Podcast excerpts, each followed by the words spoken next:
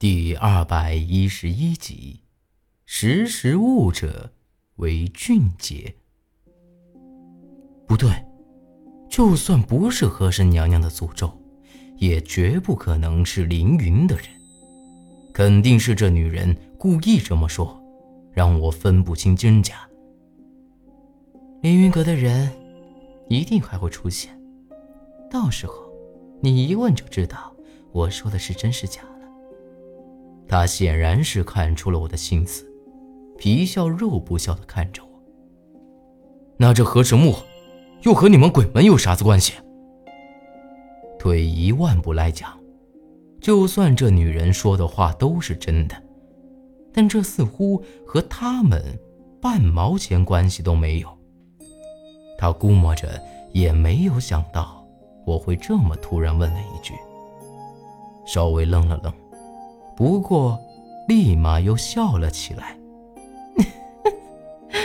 白先生已经知道了，又何必要多问呢？我们要的，同样也是那河神墓里面的东西。那这河神墓里面，到底是啥玩意儿啊？既然这女人晓得的事这么多，肯定晓得那里头的东西是什么了。正好也让我心里。有个准备，但没想到，他却笑了笑，并没有回答我。这意思已经很明显了，他是晓得的，只不过不会就这么告诉我而已。让我留在这儿，你该不会就是要给我扯这些吧？我也笑了笑，既然不说，追问下去也没得意义。这可是他的地盘，硬来肯定讨不到好的。他也微微一笑。当然不是，我说过，我想和白先生交个朋友，或者我们可以做个交易。交易？啥子交易啊？我不慌不忙地问道。说了这么多，终于是要说到正题上来了。找到河神墓，里面的东西归我。不过，现在最重要的，是把千木英子交给我。他眉头微微一皱，翘起嘴角，慢悠悠地说道：“千木英子，他不就是你们鬼门的人吗？我的确见过他几回，不过他在哪儿我也不晓得。你找错人了。”要得到河神墓里头的东西，完全在我意料之中。可怎么还让我交出千木英子呢？这千木英子不就是鬼门的人吗？咋个还要找我要人？这女人的眼里头闪过一丝阴寒之意，但立马就又消失不见了，只是冷笑了一声，并没多说。既然是交易。那我有啥子好处？虽然心里头疑惑，但眼下可不是硬来的时候。这女人又喝了一杯茶。作为交换，我可以将你身体里的邪气驱除，让你变成一个正常人。我还可以帮你杀了凌云阁的人。我就纳闷了。他就这么爱喝茶，这才一会儿功夫，都喝了好几杯了。我也没看出这茶有啥特别的地方。不过说实话，要是这女人说的是真的，我出生并不是死因，而是四门把我的魂给抽走封印了。她这条件的确是诱人的很呐。我可是很有诚意的。我已经告诉过你了，要打开那铁棺，否则你也会死。你被抽走的灵魂就在那铁棺之中，是真是假，一看便知。他又笑嘻嘻地冲我说道：“这下我就有点糊涂了。按照老杨说的，那铁棺材起码得有好几百年了。”而周围那些木棺可都是非同一般的巫师，镇守着那铁棺材。可我才多大呀？总不至于几百年前我的灵魂就被封印了吧？这是绝对不可能的。但转头一想，头一回我看到那铁棺材，就觉得里头有什么东西在盯着我，还弄得我差点掉了下去。那种感觉十分奇怪，就像是那里面的东西在牵引着我要过去一样。不管那棺材里头是啥，绝对和我脱不了干系。难不成，真像这女人说的一样？要真是这样，不但八字里没给我说实话，就连老杨也都在骗我。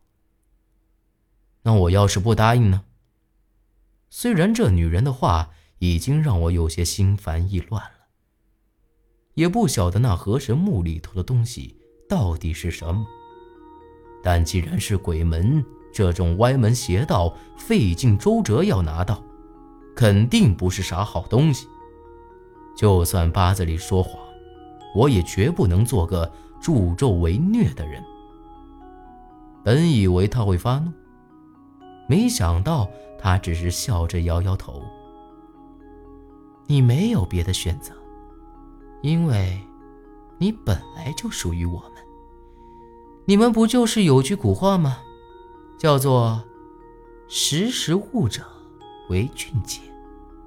你好好想想。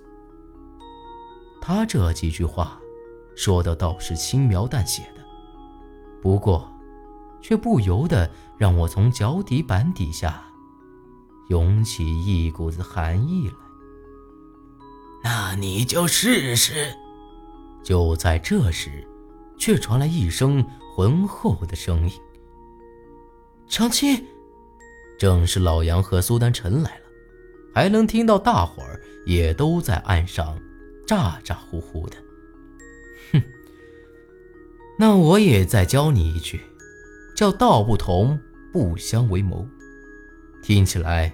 他们已经上了船，这下我心里也有底儿了，冷笑着站起身来。白先生，不要着急这么快回答我，我说的话可得好好想想。十日之内不交出千木英子，那我可就不是请你喝茶这么简单了。这女人说完就站起身。拉开了他身后那扇木门，看样子是准备离开了。与此同时，老杨和苏丹晨的脚步声也已经顺着那楼梯上来了。不管咋样，既然老杨已经来了，这女人是绝对不能放走的。顾不得多想，将手里头的捞尸索直接甩了出去。别的不敢说，这甩捞尸索。我可是打小练着，可不比八字里差。按理说，这女人绝非是等闲之辈，就连白远山都能接住这捞尸索，这女人可比他厉害多了。